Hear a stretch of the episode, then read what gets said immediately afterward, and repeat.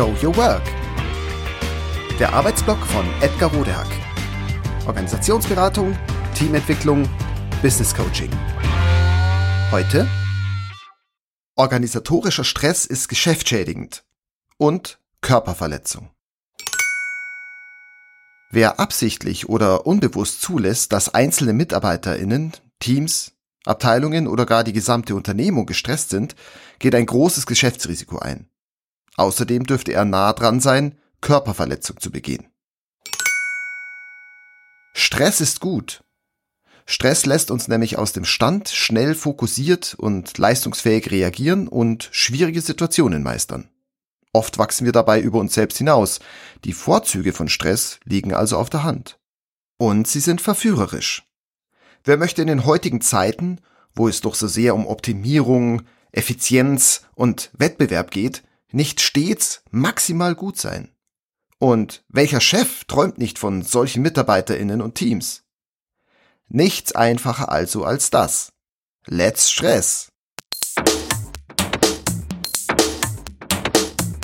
Es finden sich jede Menge geeigneter Maßnahmen, um einzelne Menschen, Gruppen oder auch die ganze Firma verlässlich und dauerhaft unter Druck zu setzen, zu überfordern und damit höchst leistungsfähig zu machen.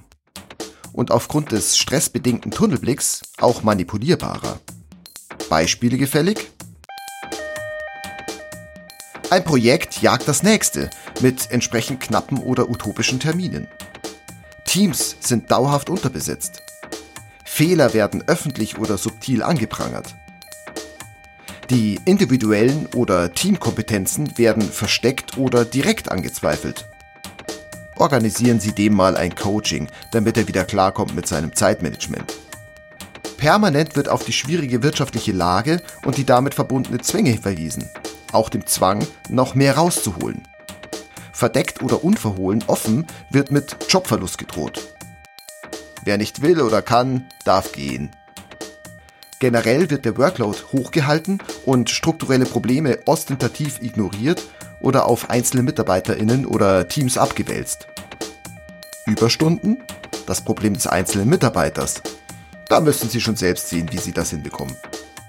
Und manchmal, ja, auch das, wird gemobbt oder zum Mobbing angestiftet, um unliebsame Mitarbeiterinnen loszuwerden sorgen Sie halt dafür, dass es ihr bei uns unangenehm wird.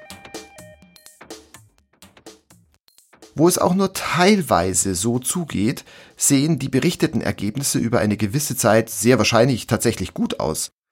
Genauso wahrscheinlich ist allerdings, dass der vermeintliche Erfolg mit zweifelhaften Mitteln erkauft ist und sich einem jähen Ende nähert.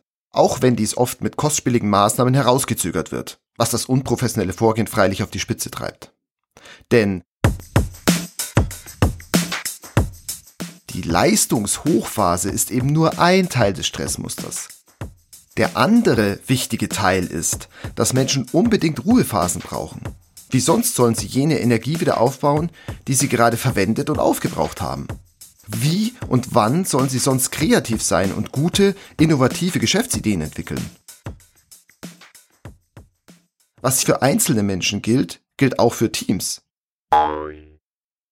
Aus der positiven und der Motivationspsychologie von Sportlern und generell von erfolgreichen Teams wissen wir, Flow, gute Trainings- und Wettkampfergebnisse und Erfolg erzielen diejenigen auf längere Sicht, die den Wechsel von An- und Entspannung und Regeneration beherrschen. Wem im Management diese Erkenntnis fehlt oder schlimmer noch, wer sie absichtlich missachtet, steuert unweigerlich auf das große Leistungsloch und das große Scheitern zu. Dazu gehören hohe Krankenstände, Abwanderung von Fachkräften, generell schlechtes Geschäftsklima mit vielen unproduktiven Konflikten, demoralisierte und demotivierte Mitarbeiterinnen, schlechtere Produkte, unzufriedene Kunden und, und, und. Und das alles auf lange Sicht, denn insgesamt wird eine Abwärtsspirale in Gang gesetzt, die, wenn überhaupt, nur mit sehr großem Aufwand gestoppt und positiv gewendet werden kann. Managerinnen und Mitarbeiterinnen, die bewusst oder unbewusst den Stresspegel hochhalten, sind deshalb eine erhebliche grundsätzliche Gefahr für das Geschäft. Ein Geschäftsrisiko. Sie handeln unprofessionell und in vielerlei Weise verantwortungslos. In heutigen Zeiten von Disruption, allgemein sinkender Produktivität, des harten Wettbewerbs und des Fachkräftemangels und der Beschäftigungskrise dürfte ihr Wirken besonders verheerend sein. Zudem gefährden sie die Gesundheit der Menschen in ihrem Unternehmen und schaden damit der Allgemeinheit. Denn Stress ist nicht nur unangenehm für alle Beteiligten und ohne Übertreibung manchmal sogar lebensbedrohlich, er zieht meistens längere gravierende gesundheitliche Folgen nach sich, die von den Solidarsystemen unserer Gesellschaft getragen werden. So gesehen kann man sehr wohl von Körperverletzung, mindestens aber von unsozialem Verhalten sprechen, wenn langanhaltender, organisatorischer, struktureller Stress gefördert oder auch nur geduldet wird. Aus gutem Grund ist Körperverletzung durch das Strafgesetz verboten und die körperliche und psychische Unversehrtheit auch durch das Arbeitsschutzgesetz garantiert.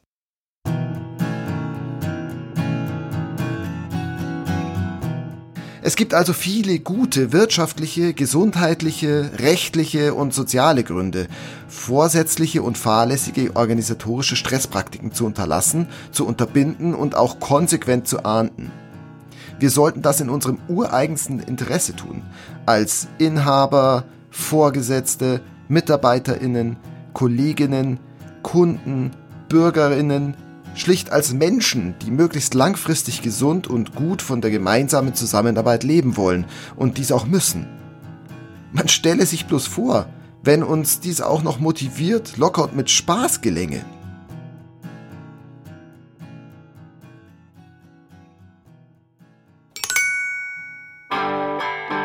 Das war Show Your Work. Der Arbeitsblock von Edgar Rodehack. Organisationsberatung, Teamentwicklung, Business Coaching. Mehr über mich erfahren Sie auf www.rodehack.de oder direkt im Blog auf www.trellisterium.de. Wer mich kontaktieren möchte, kann das gerne tun unter info@rodehack.de oder auf LinkedIn. Vielen Dank fürs Zuhören. Bis bald.